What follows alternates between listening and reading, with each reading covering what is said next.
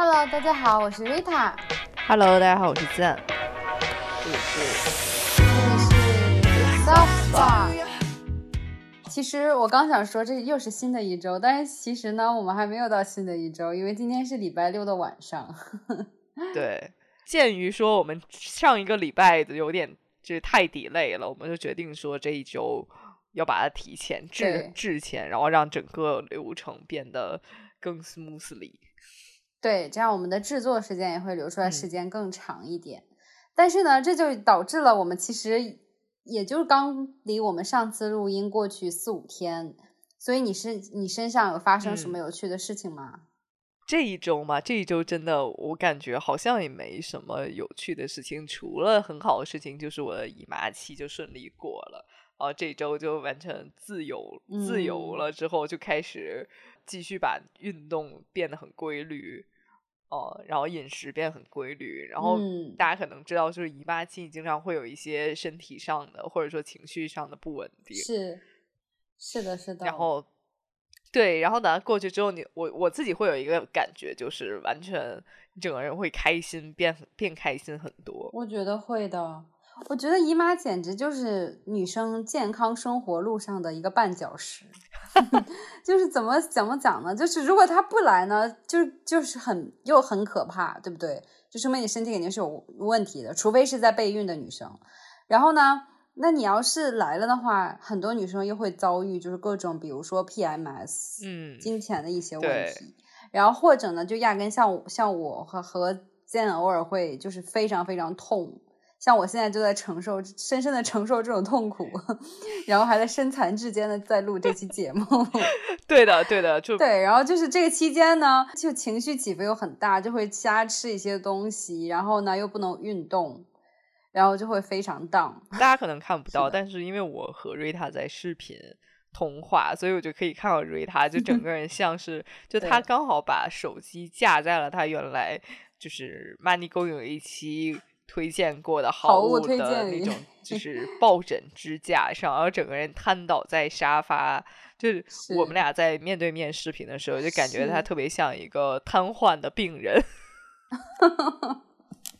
我觉得我现在状态真的就是一个瘫痪的人。我今天在床在沙发上，对，我在沙发上躺了一天。但是我这不代表我这周没有 highlight，我还是要跟大家分享一些快乐的事情。就是今天一天，其实我都上午都瘫在沙发上，就甚至其实早上十一嗯点前我都是躺在床上默默承受痛苦。然后到了下午的时候呢，然后我的美甲小姐姐，就是我经常去的美甲店的小姐姐，给我发微信说你很久没来了，要不要做一个指甲？是不是指甲该换了？然后其实当时我的身体已经稍微好一些了，虽然还是很疲惫，然后有一点点的痛。嗯然后后来我想说，这么瘫着也是瘫着，什么也不做，然后还老是在，好像你知道，有时候你就在担心自己会痛起来，然后整个精神就会被一直就关注到这个点上。我说干脆我就去做指甲，反正也是躺在就是美啊甲的沙发上，是一样的。起来，然后 支支撑着残破的身躯去了美甲店。天呐，美真的比比什么东西都重要。对，然后其实呢，我觉得有的时候就是你如果没有真的是那种剧烈痛的话，其实我觉得做一点事情，甚至走一点，走一走走走一走路，反而会就是分散你的痛苦。像我走过去，然后又跟就是美甲小姐姐聊聊天啊，然后聊聊八卦啊，然后一边就是哎挑挑颜色啊，做做美甲啊，开开心心的。然后等我做完指甲回来，就就好了很多，好了很多。然后我甚至还有精力去就是拉拉着我们家小狗狗去去遛狗。就所以到现在晚上就是精力恢复了一些些啊，所以你的 highlight 其实是是做了美甲。嗯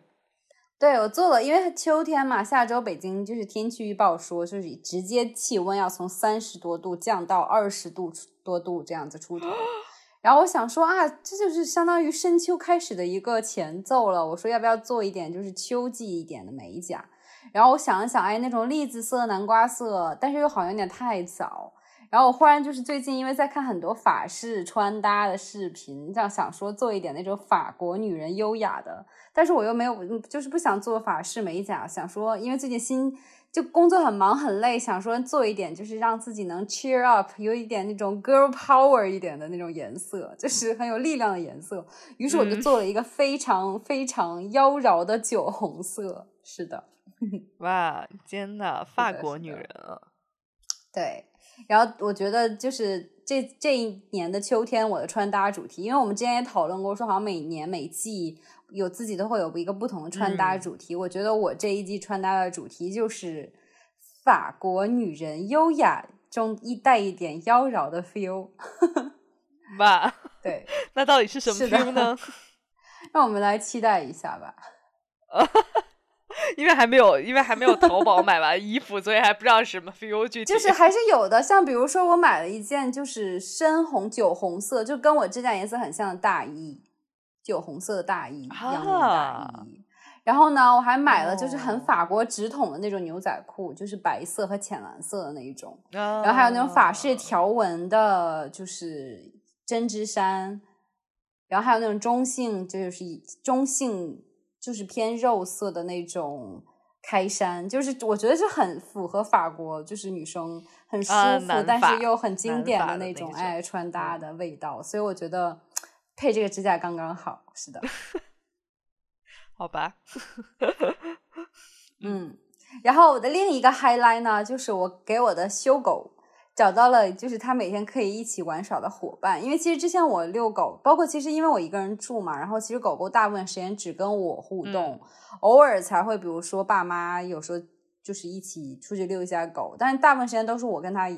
一人一狗。嗯然后也没有其他它的狗狗伙伴。但是最近呢，就是在我家附近遛狗的地方，一个小广场上，就是经常会有一些阿姨们带着他们的狗狗博美啊，然后 有那个泰迪，嗯然后还有就是就是中华田园犬。会一起在那里开 party 一样，你知道吗？嗯就是会组成一个他们的狗狗团一样的，每天七八点钟，五六只，甚至有时候更多的小哦狗一起就是玩耍。嗯然后所以呢，我后来就是带带我家修狗也一起去玩，然后嗯现在它每天它会非常开心，因为它平常真的很少就是接触到其他小狗，而且大部分时间白天它一个人在家嘛。然后我看它那么开心的跟其他小狗一起在草丛里追跑打闹，我就觉得有种老母亲欣慰的感觉。啊，这是我这周比较开心的两件事情。那那我们就说到，就是这一周其实是 culture highlight 的主题。嗯，那我们 culture highlight 是什么呢？你的 culture highlight 是什么？我这一次嗯，呃这一周其实是看了一个新的美剧，叫《By Sisters》，就是苹果 Apple 他们就是出的嗯 Apple 出的一个新的美剧，然后它大概其实我觉得故事讲的还蛮有意思的，嗯就是是一 By Sisters 就是坏姐妹嘛，然后为什么叫她们坏姐妹呢？就是因为她们姐妹大概五个人，然后呢，就是其他四个姐妹都很讨厌其中一个女生的老公，因为那个女生的老公就是就整个就是非常粗鲁的，嗯，然后也是完全就是用就现在话说，应该就是 PUA 那个女生，啊，然后挑拨她们姐妹的关系。但实际上，她们应该她们是一起长大，然后而且就是情感联系非常深的姐妹们。嗯然后她们，然后其他姐妹就有一嗯次去圣诞去海边玩儿，然后呢，就是呃这个姐妹本来也要去，但是她老公就耍心机，就不想让他去，然后呢，就借着送圣诞礼物的名义让他喝了酒。哦，好坏，他就想把就是这个女生灌醉，让她没有办法去去一起玩，跟她的姐妹。不，其实根本就是根本没有灌醉这样，他就是让那女生喝了一杯酒之后，那个女生要带孩子去的时候，他就说，呃，你喝了酒，你不能开车，啊，然后就逼他自己不去。天呐，这好这个好心机婊啊，心机男，好坏。对，对然后其他姐妹就是能察觉到，实际上她是这个女生是被 PUA 了，然后她们就实在忍无可忍，她们就好像好，她们就就是串通一气，也不是串通一气吧，然后她们就是合伙把那个这个就是她们其中一个姐妹这个丈夫杀掉了。天呐，这么极端的吗？就是一定要杀掉才能，就是让让他的姐妹解脱是吗？就这个男生其实是有暴力倾向，或者说没有办法正常走手法律手续离婚的就因为因为那个他这她们这个姐妹作为妻子是完全被 PUA 的，然后她就不断的为她的丈夫对外找一些借口啊什么的，然后她也不会就是啊，主动的跟这个丈夫离婚。那就是当时，比如说这个姐妹她要跟这个男生结婚的时候，其他姐妹是没有阻止的吗？或者说那个时候这个男生并没有显示出他 PUA 的这一面吗？那个时候确实没有，因为他们已经是什么老夫老妻的那种感觉了，他们的女儿已经大概上初中、高中的样子。啊，这样，嗯呃，嗯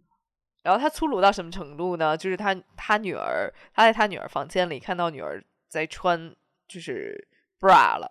然后呢，他出门之后就兴就气冲冲的找到他妻子说：“你为什么要给我们的女儿穿这么性感的东西但是其实就是这个小姑娘，她已经成长到应该穿 bra 的年龄了而已。？”对吧对，啊好，奇怪啊，这个男的，哦天呐，大清已经亡了，原来欧美人也这样，好好奇怪。对，所以就是就是肯定会有这种就是粗鲁的人嘛，然后然后他就然后他们的姐妹就会觉得说的他真的没有办法无可救药了，然后就要就要合伙，就是嗯，用一种极端的方式把他们的姐妹就是救出来。这个剧就是吸引你的点就是在于哪里？我觉得就我觉得他是那种他我们知道我们知道就是呃这个男生可能是他们这些姐妹杀掉的，嗯但是呢，他这个剧情没有告诉我们说这个男生是怎么被杀掉的，嗯，所以其实这个故故事徐徐展开，就是展开说这个就是保险探员是怎么和他们周旋，然后发现那个男生其实是就是被伪装成自杀的他杀事件那，其实是有一点悬疑在里面的。对对，就有点嗯像我们去年有有一个，但是现在也得了戛纳奖的那个剧集叫《白莲花饭店》。嗯嗯嗯嗯嗯，嗯，就其实还是悬疑的，但是你知道就是结果是什么，只是把这个过程慢慢的展开掉。了解，有点意思。我《白莲花饭店》我还没有看，嗯，我打算到时候也补一补。白莲花饭店，我觉得就如果是从美学角度上讲的话，我觉得白莲花饭店会比呃 By Sisters 更好看。嗯嗯嗯，嗯，不管是从画面和从配乐，还是从演演员的演技来讲，还是我觉得还是白莲花饭店更值得一看了，倒是。了解了解。OK，嗯，嗯，那除了这部剧，你还有什么其他 culture highlight 吗？除了这部剧，我本周最 highlight 的可能就是我们一直很喜欢的韩国组合 Blackpink 出了新专辑，啊，是的。然后我就我发布当天就兴冲冲的去就是下载听了，嗯，所以你的整体感觉怎么样？呃，然后我觉得还蛮蛮好听的，嗯我自己觉得蛮好听的，哎，就是会比上一上上一张更标签化，没有那么明哦显。就你不会觉得它是一个嗯 K-pop，、所以就更国际化一点吗？对我觉得更国际化一点。而且我觉得这本身可能也是他们自嗯己想走的路吧，就是他们可能，而且就是韩国音乐这几年不都是很想说走走出韩国，走向走向国际嘛？文化输出的这一种，确实确实，哎，嗯，对，所以我觉得可能我觉得像，我觉得更欧美一点，就更国际一点。其实，所以我，嗯，所以我个人会觉得，因为我不是那种非常 K-pop 的人，所以我就觉得会嗯更耐听一点。那还蛮期待的，就是有那种嗯很适合健身跑步时候听的音乐嘛，因为我觉得他们音乐真的是我的健身必听音乐。哎，是，我觉得开车也很适合，哦、n i c e 那我很很期待，我还没有来得及对听。运动嗯蛮、运动蛮适合的。就但是有几首其实不算特别适合，但是其他的还是节奏感会很强，很适合运动。而且他们很、多啊是讲那了 girls power 没，错，有力量。所以健身的时候会更对对对更觉得说就啊，要有我之前 power。就是很喜欢，就是在我跑步就是需要这种耐力呃有氧的时候，会喜欢听他们的音乐，因为就是你知道有时候跑步其实可以很单调嘛，嗯，然后尤其是在跑步机上这种就是很重复性的有氧运动，有时候我就会觉得坚持不下去。但如果听他们的音乐，就我经常会放了几首，就是就 Kill Q This Love 然后那个对，然后就是 do，还有就是 do do do，然后还有就是哦。啊 forever young，啊，然后还有反正就是就是我觉得真的很多首那种快节奏一点的音乐真的好适合。跑步，尤其是等他们进入副歌那一瞬间，我就会有时候加速，就你知道吗？就是可以进入就是快跑状态，因为就觉得非常整个人就非常就是 fire up，然后就非常想就是跑起来，所以我真的很推荐，就是运动的姐妹们，如果你们就是还在找自己歌单的话，我非常推荐就是挑一下 Black Pink 这几首歌。对，对，所以我觉得大多数人应该都听过。是是是是的是的，嗯嗯。哎，但是我们可以做一期，就是运动时候推荐的歌单。好呀，就是如果有有有姐妹们或者是兄弟们 感兴趣的话，留言告诉我们。是的，嗯。然后我这周的 culture highlight 的话，风格突变啊，就是从从 Zen 的这种非常轻松欢快的这个感觉，换到我的 culture highlight，我推荐的是一个有点像泛。呃，社科人文类的一个推荐，就是对，然后就是我不知道大家有没有用过看理想这个 A P P，因为就是理想国的这个出版公司文出版文化公司，我一直非常欣赏，然后他们会出那些译从的书啊什么的，我之前都会很喜欢看，然后呢，后来他们就出了一个 A P P 嘛，叫看理想，然后包括他们也有看理想电台这个播客。啊，因为我们也是播客，我就不推荐播客了。但是我还是想就是推荐一下这个 A P P，因为这 A P P 其实它更多有点像知识付费，因为它上面的那个听的内容呢，跟我们平时播客还是不太一样的。它有点像，你可以就是从它的所有内容里去听，有点像讲座，因为他请的都是那种很知名的大学的教授，暨南大学教授啊。然后清华大学的教授啊，这种真的是就是在他们自己领域非常有建树的这些人来讲他们领域的内容。像就是呃，如果你是对人文社科类内容感兴趣的话，它上面内容真的是非常丰富。就从比如说二十世纪中国文学啊，或者说是俄罗斯文学啊这种很文学的内容，到比如说像我之前之所以去看那个《狗屁工作》那本书，也是因为他们最近出的一呃是请了一个社会。社会学的一个教授，清华大学，然后请他来讲，推荐一系列书单，都是关于生活和工作的，就是工作那类的那个，呃，以工作和社会来讲一些就是社会学工关于工作的这些内容。然后包括还有就是，如果你不是说对这种很严肃文学啦，或者说那种社会政治这些东西感兴趣的话，它还有像古典音乐呀、西方艺术啊这种的。就是给你，比如说你是挺喜欢听一些，偶尔听一下古典古典音乐，然后但是又其实不太懂他们有什么区别的话，它其实有古典音乐的一些介绍。然后还有就是，如果你喜欢比较严肃的内容，它也有，就比如说是关于全球化啦，然后关于政治学啊。然后大航海呀，就是真的是，就是你能想到人文社科类内容，它上面真的都有，而且教授讲的都非常好。我尤其很推荐我，其实因为它其实付费的嘛，其实我当时还蛮犹豫的。视频类吗？它是音频的，哦，它是音频的。就是你可以，我我现在一般是开车的时候是听的，因为开车的时候你就可以一边就尤其堵车的时候，你坐在那里。然后就可以听他们讲一讲课，然后就会觉得自己这个时间没有白费。因为有时候你知道堵车的时候真的很有，偶尔会非常的那个烦躁，但你又知道改变不了那个情况嘛，所以还不如就是拿这个时间做点有意义的事情。我就会听一些这些讲座，然后觉得特别有意思。然后我我刚开始没有想付费的，就虽然很惭愧这么讲，就是我刚下载的时候，可能你是可以花六块钱，然后连续听七天上面所有的内容，因为它真的是。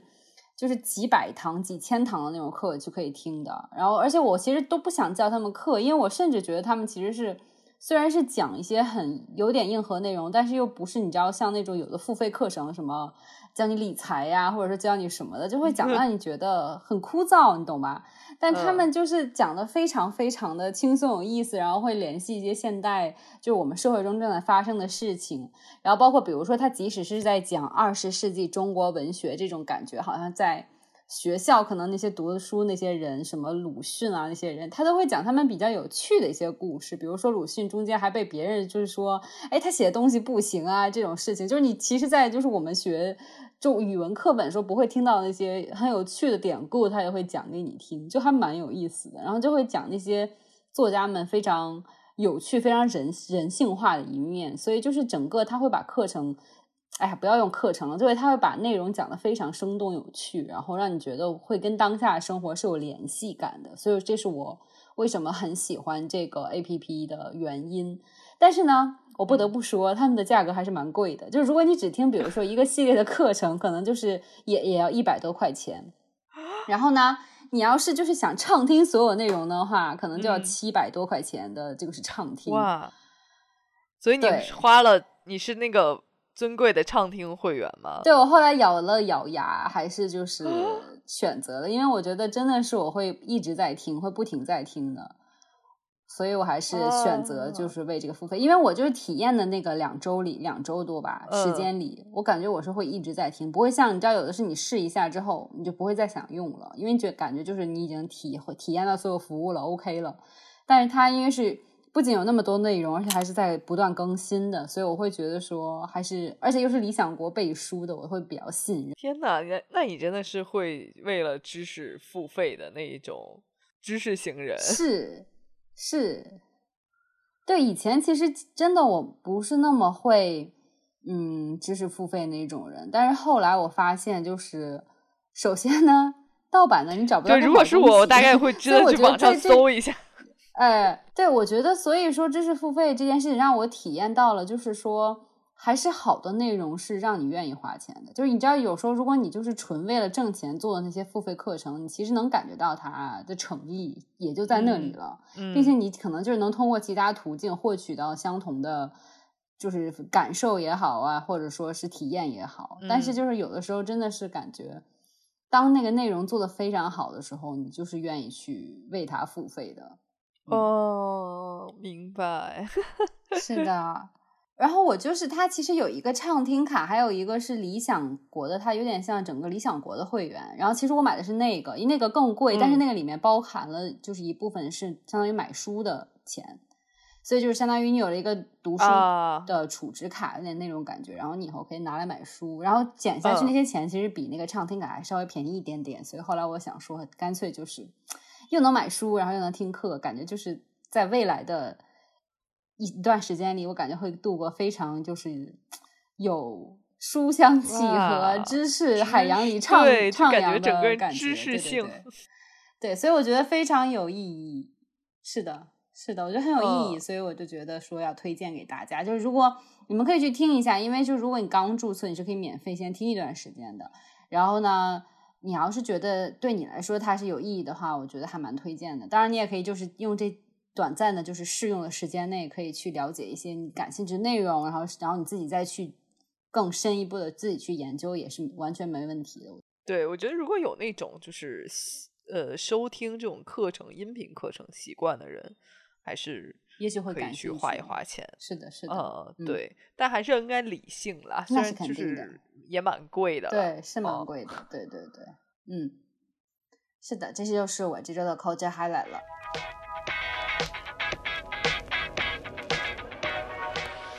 然后讲完这个呢，我们就想聊一聊本周的 tips。然后这个 tip 呢，是我们两个人，我跟建两个人都很有共鸣，而且我我相信有很多我们的听众朋友们都会有共鸣的一件事情，就是关于姨妈。嗯，然后呢，刚好这周呢又是那个热点新闻，然后进来讲一讲好不好？啊，其实就是，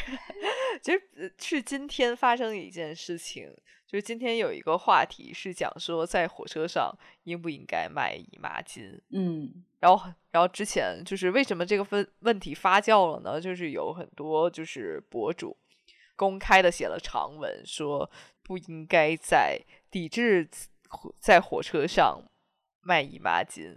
我就觉得这件事情非常可笑。就首先，我觉得它不值得发酵。我不是说姨妈巾这件事情本身就是不重要啊，就是我觉得他提出一个也不能说是过分的要求。那你比如说觉得是可行的，那你我们可以以后去讨论执行这件事情。如果说比如说它确实不大可行的话，那就不执行就好了。然后我就是很让我很百思，我想到就有点愤怒，就是为什么会有人跳出来就是抵制？在车上卖，就是尤其是很，我理解是一些男性朋友，对不对？嗯，就是公开说长文的，其实是很多男博主。对，我就觉得跟你没有关系啊，就是卖了你不买，你也不会买啊，而且没准你女朋友还会需要，你买了还是很贴心的举动，就是你为什么要抵到抵制这个 level，我就觉得很不可思议。就是很多人的观点是在说，呃，我觉得我觉得分两个。有一种观点就是比较理性的，就会说，嗯嗯，我们不把它叫理性吧，就稍微稍显理性的不理性，就会说，呃，这个女性应该自备一些姨姨妈巾，然后呢，又觉得说这个铁路本来就是一个呃卖东西，就是是以这种盈利性质的，但是姨妈巾这种东西就它其实也不太盈利。嗯嗯嗯嗯嗯，哦，然后还有 另外，我还看到一些不理性的评论，就说 说说，呃，那个他们就会说姨妈就忍一忍啊，就是哦天哪，竟然有人这么说话，哦天哪，好生气啊，就控制一下不行吗？然后我当时就傻眼，我说啊。我觉得这就是就是离谱。我要是控，我要是能控制的话，我希望我一辈子也不会了，也一辈子能控制住。我觉得说出这种话的人，就是简直是大离谱。就是我，我简直就觉得他的生理知识是需要补，我觉得是需要补一点生理知识的。就在我看来，其实我觉得，就是火车上应不应该卖姨妈巾这种东西，就是。已经是很让步的一件事情，因为女生倡导的只是在说在火车上卖姨妈巾，就相当于说我我我希望用姨妈巾的时候还是用钱来买的。呃，这个本身就是一个让步的行为。她提的时候，因为我对她都没有说你就应该给我姨妈巾，她又不是这样子。因为如果是站在我来说，我们就会就会倡导说女性就火车上应该免费提供姨妈巾。我觉得其实是的，因为我觉得没有人就是没事闲的会说我没来姨妈，还要在车上去跟人家要卫生巾。我觉得真的需要去解决这个问题的女生肯定是非常狼狈的，就是没有没有想到会发生这件事情，真的是没有办法了才需要这个服务。那我觉得其实我因为我在看就是帖文上，因为我知乎上看到一个帖子，上面就就是关于说大家怎么看这件事情，然后有一个。我看有一个就是类似于乘务员，就是火车上乘务员，他就讲说，他之前也遇到过，就是女生跟他求助说可不可以给我，然后他说他其实是拿出了自己的，然后他说他其实认为应该在火车上就是类似急救包一样东西一样，就是相当于属于急救包一类的那种用品嘛，所以其实应该备一些，然后给那些真正需要就是。解决燃眉之急的这些女生去给他们。对我之前也有个朋友，就是在火车上，呃，然后他他也是当天就来姨妈了，然后他也没有提前准备，然后他就也是管列车员，就是问了一个这样子，嗯嗯嗯嗯，就真的还是解决了大问题。是的，火车其实虽然是高铁，但是。呃，一个高铁可能也大概两个多小时算近的，然后如果不近，大概也就也到六个小时，甚至八个小时。对对，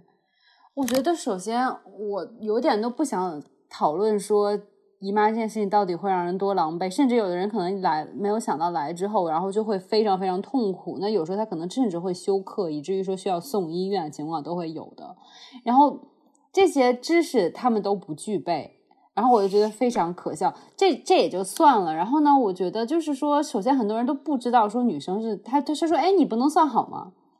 哎，对，很多人是这样，你你应该提前算好，你应该自己有准备。我但其实我不知道瑞塔是怎么样，反正我是完全算不好的那一种，因为我是长期受姨妈痛。和姨妈不准困扰的人，所以以至于我到后面为了生活少一点困难，我还要花很多钱去买就是女就是避孕药，然后去解决我的痛经问题。然后呢，这个就是很贵了。然后我还要再买姨妈巾。然后就是你吃避孕药是能解决就是算准这个问题的，因为吃避孕药的话是非会非常非常准，就没有任何问题的准啊。但是呢，在我没有就是服用避孕药之前。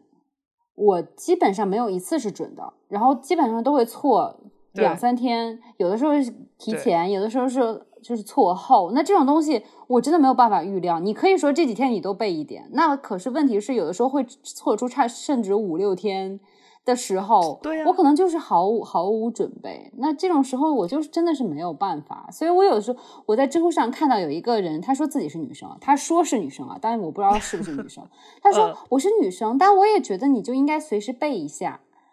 我啊，很多女生是这样。然后我就想说，天呐，你你你就作为女生，你都不能理解这个问题吗？就是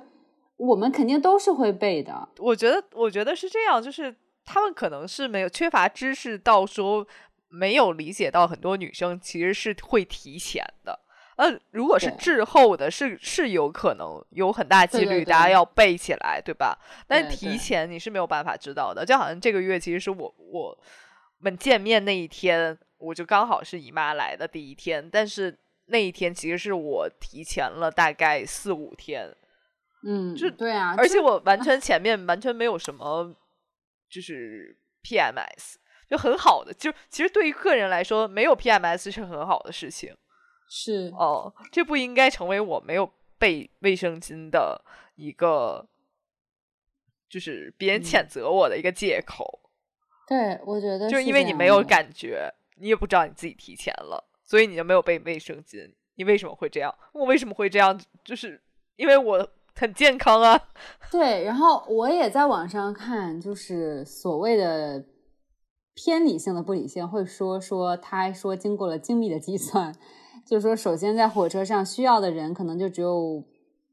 会涉及到这个问题的人只有百分之五十，而刚好又赶上自己没有预测到这个情况发生，他他不知道怎么算的啊，反正算出来就说需要会需要卫生巾的概率只是在百分之四左右。他就说，从商商就是纯纯商业角度来说，那百分之四左右需求量的话，它会不适合在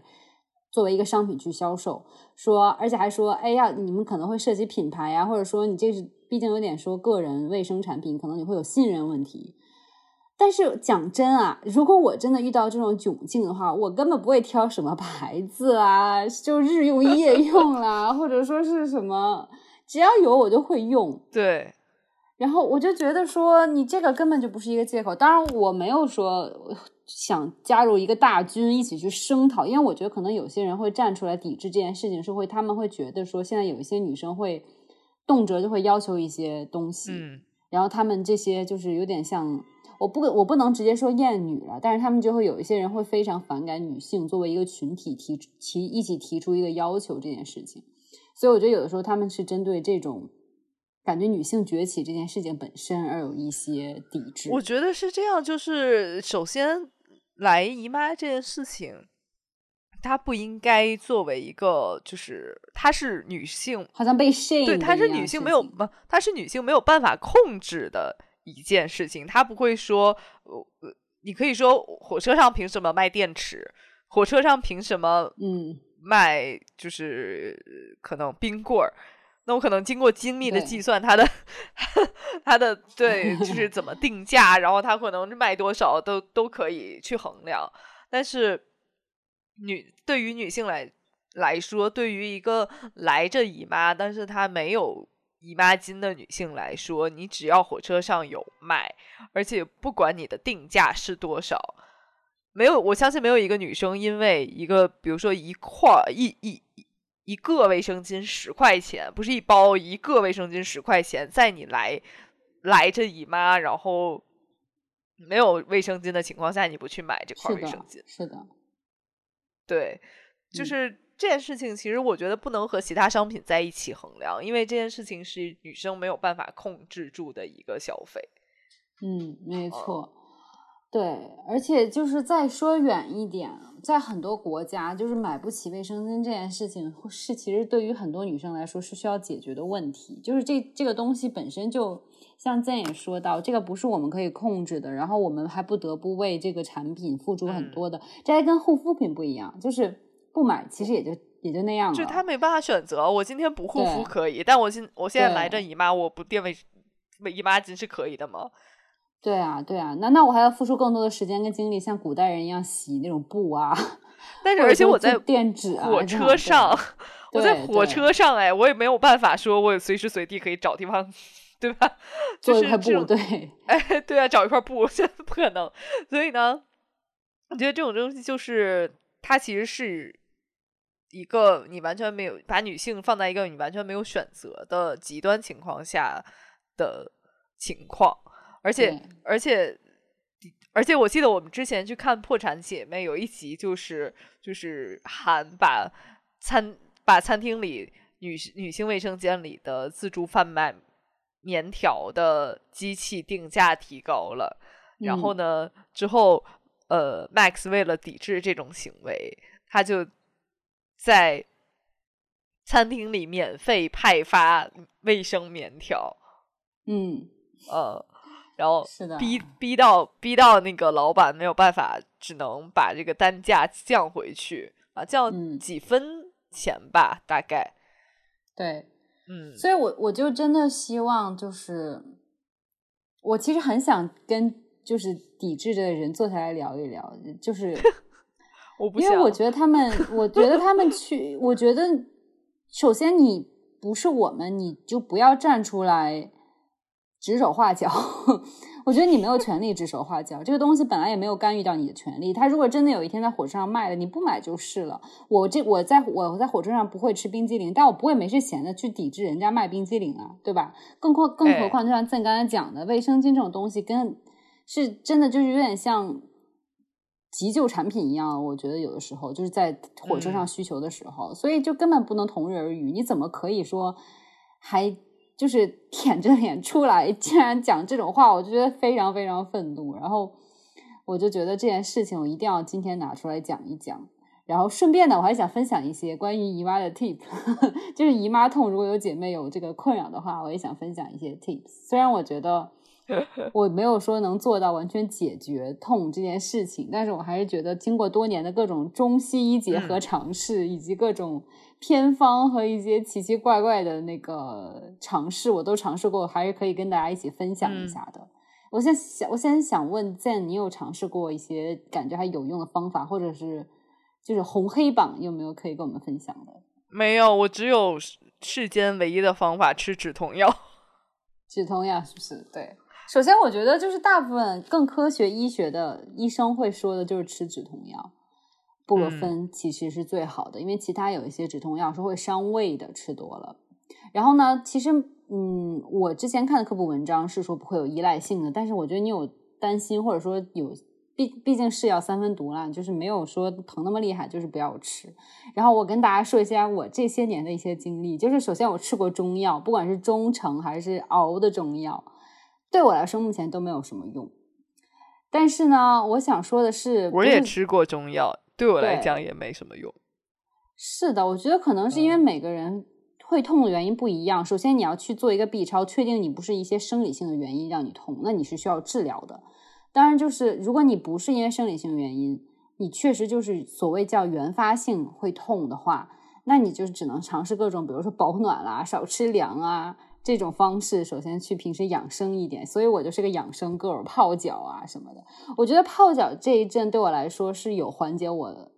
痛的，就程度上多少有缓解我痛的。就是我会来之前泡，连续泡一阵脚，然后做做艾灸，会多少缓解我的痛，这个我觉得是有用的。然后我之前还喝过藏红花，可能是因为坚持时间不够长，也感觉好像没有什么明显的作用。嗯。嗯，是的，然后还有其他我觉得比较离谱的偏方是让我 之前我妈竟然让我用吹风筒吹肚子，她说这样会很有效的防止痛，但我觉得它吹得我好痛，而且我觉得并没有什么作用。贴个暖宝宝其实是一样的原理吧？对，所以我觉得还是贴暖宝宝就好了。嗯嗯，然后像我之前跟大家推荐过那个真不二，就是它养生系列，其实也有那种灸。针灸贴一样的东西，我觉得那个也还蛮不错，推荐给大家的。嗯，是的，嗯，对，就是看，我觉得这看到痛痛到什么程度。那我的话大概就是一到十分，可能最痛的时候也就是六分左右。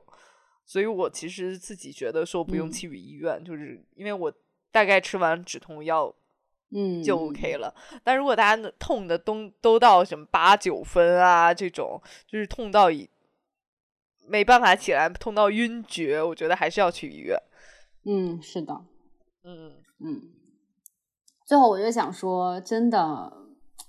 我觉得女生是很坚强的一个群体，就是你知道，天天承受这种。就是不得已每个月承受的痛苦，然后当然有些女生我知道是没有承受这个痛苦，但是她们基本上还都是有同理心的，至少是我身边的女生，就是不痛的女生也都是会理解的。然后我就想说，其实我之前也有科学证明，就是女生其实的韧性，就是遇到挫折也好啊，或者说是遇到疼痛也好的忍耐的能力是要比男生强很多的。所以我希望就是这些玻璃心男生不要再站出来，就是。无病呻吟了，我而且我不想说造成什么好像性别对立一样，但我只是希望，而且我觉得大部分男生还是能，就是如果说不能感同身受，也不会说什么，然后或者说甚至有一些我知道有一些男生是会理解和就是体。体贴身边的女性，当遇到这种痛苦的，所以我还是希望能大家互相理解。所以这就是我刚才说，其实我真的蛮想跟这些人坐下来聊一聊，因为我觉得，甚至其实坐下来面对面，有的时候还是网络的原因，其实不会这么戾气，或者说这么可以随意的指摘的。嗯，